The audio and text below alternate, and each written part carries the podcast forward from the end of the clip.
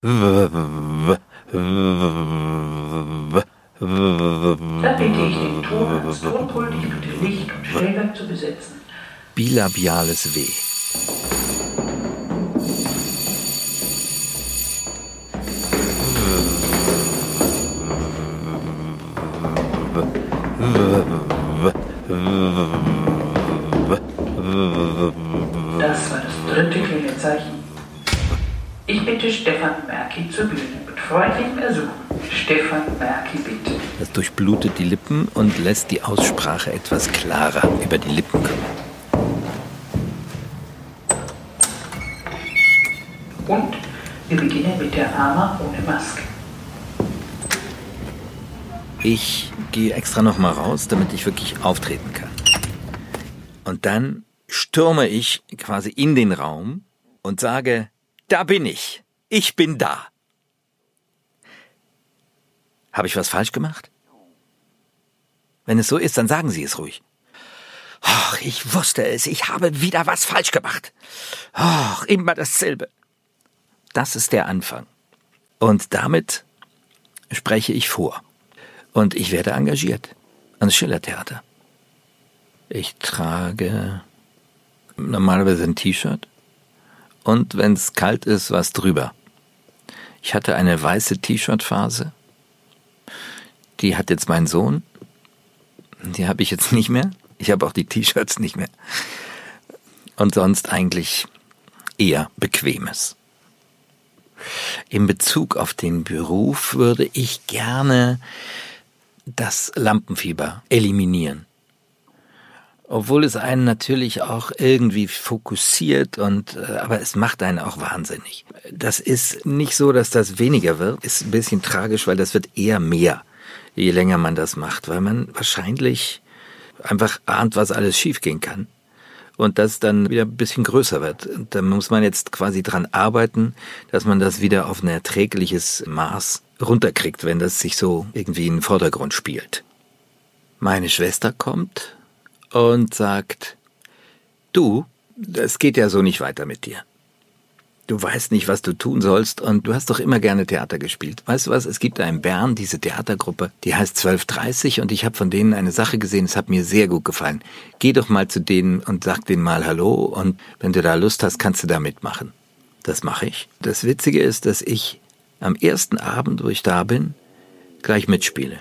Es ist gerade Adventszeit und ich habe den Auftrag, im Nikolauskostüm mit einer Bürste den Zuschauern die Schuhe zu putzen. Das finde ich ein bisschen komisch und ich weiß auch noch nicht, ob mir das jetzt wahnsinnig Spaß macht, aber ich mache das mal und die Zuschauer halten es aus und ich habe es auch ausgehalten. Ich bin dann da wirklich drei Jahre und spiele ganz viel Gotthelf das stimmt nicht. Es ist nicht ganz viel Gotthelf, nur es wird unendlich viel Gotthelf gespielt, aber ich bin nur bei einem dabei. Und wir tingeln da durch die Kirchen und spielen da auf selbstgebastelten Bühnen und klauben uns immer diese Tische zusammen und tun dann schwarze Tücher drauf und es gibt Trockeneis und es ist wahnsinnige bäuerliche Geschichte. Gaudogeist heißt das Stück. Kurz bevor diese drei Jahre, wo ich da bin, zu Ende sind, fälle ich diese Entscheidung, als ich mich anmelde auf die HDK in Berlin. Dass ich das jetzt wirklich versuche, auch in der großen Welt, nicht nur in der Schweiz. Träumen tue ich eigentlich selten. Aber wenn ich träume, dann ziemlich realistisch und hat irgendwie irgendwas bearbeitet, was mit meinem Leben gerade zu tun hat oder auch nicht. Es gibt nur ganz wenige Träume, an die ich mich erinnere. Ich weiß zum Beispiel ein Traum, wo ich fliege. Aber die hat irgendwann aufgehört. Also diese Fliegerei, die hat dann irgendwann aufgehört. Eigentlich schade, das fand ich immer ziemlich cool. Ich bin gerade abgegangen von der Bühne. Die anderen spielen weiter, ich muss ein bisschen leise sein. Und ich sehe am Boden so ein Fussel. Und ich hebe ihn auf und weil er mir so in der Hand liegt, denke ich, boah, jetzt gehe ich wieder auf die Bühne. Und dann gehe ich mit diesem Fussel auf die Bühne und der Fussel ist plötzlich eine kleine Biene. Sie heißt Margrit.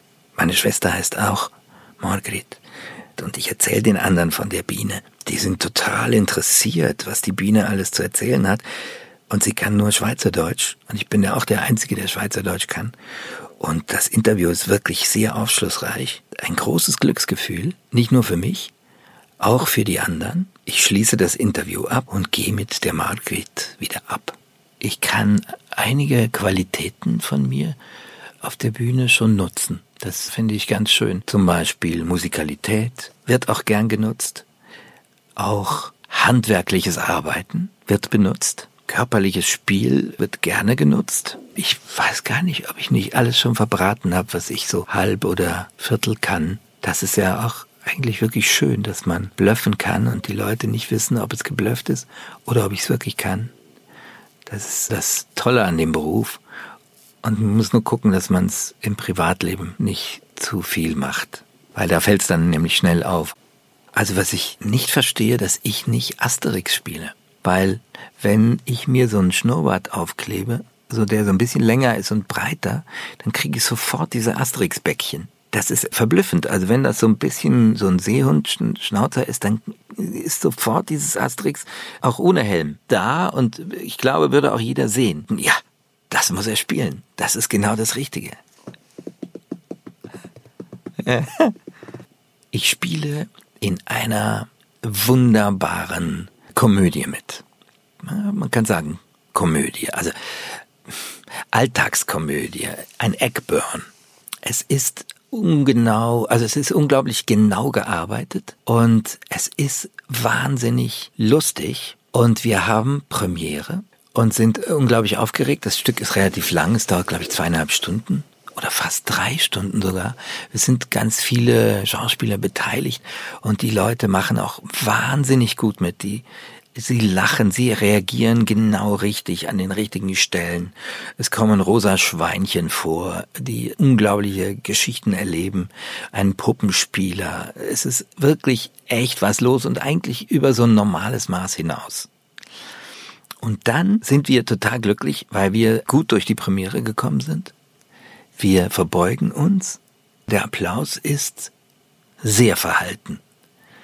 Das kann doch nicht sein. Die haben doch gerade sich totgelacht während diesen zwei, drei Stunden. In diesem Applaus hat so mitgeklungen. Das ist aber unter Niveau.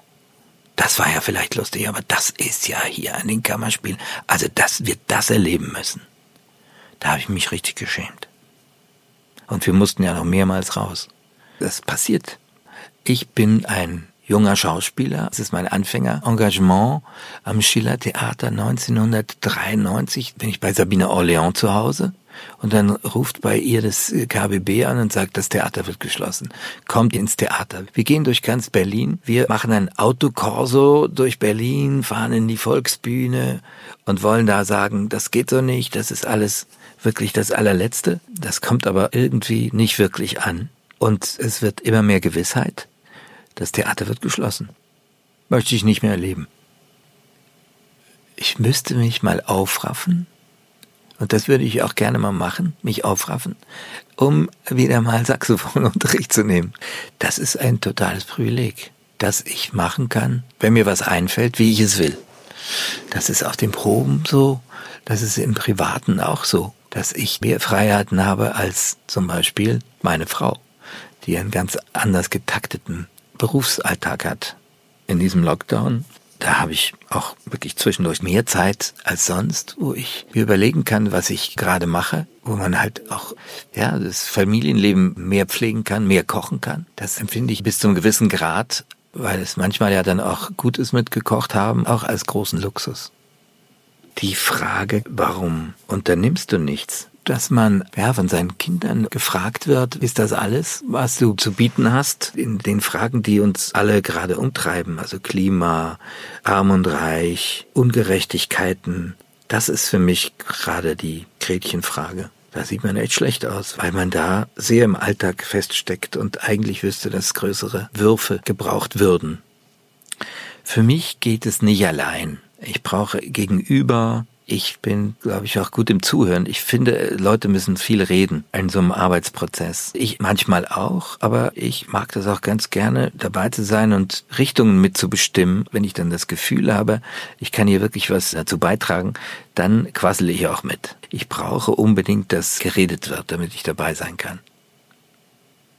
Komi interessiert mich. Komi bin ich neugierig, was das für ein Typ ist. Wir haben eine Begegnung und zwar sollten wir beide nach Vilnius fahren. Er hat's dann auch getan und ich durfte hier bleiben wegen ein Gastspiel, was ich noch hatte, wo es dann kompliziert wurde mit Quarantäne und so. Jedenfalls bin ich hier geblieben und er ist eben nach Vilnius und hat diese Wahnsinns-Performance, diesen Drave mitgemacht. Wir haben aber viel telefoniert, sind uns irgendwie nahe gekommen, aber kennen uns noch überhaupt nicht.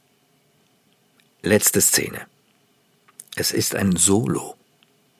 Ich stehe in der Mitte der Bühne, das Licht zentriert sich langsam immer mehr auf mein Gesicht, während der Raum um mich herum sich in Dunkelheit auflöst. Ich tue nichts.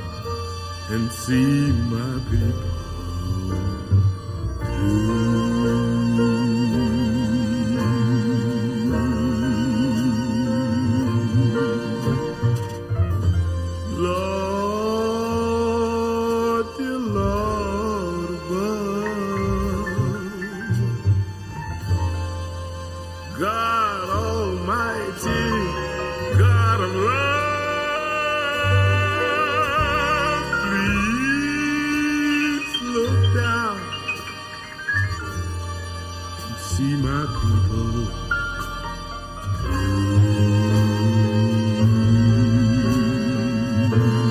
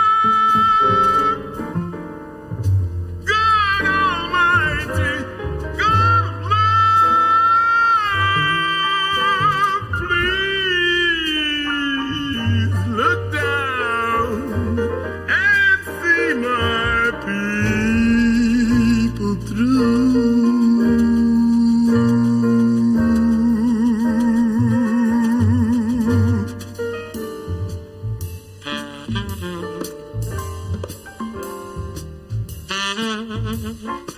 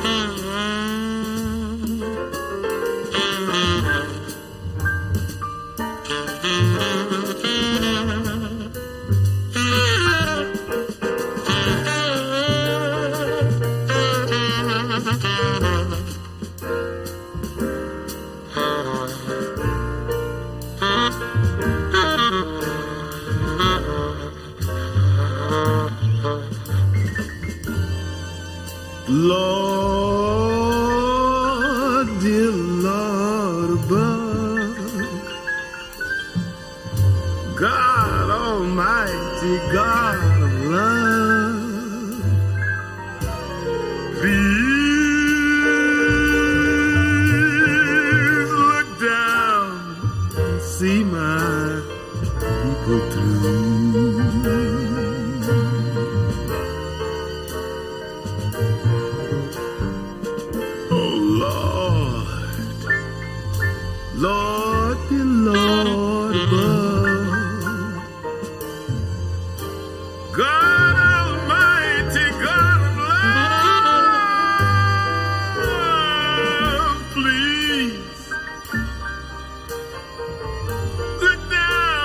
see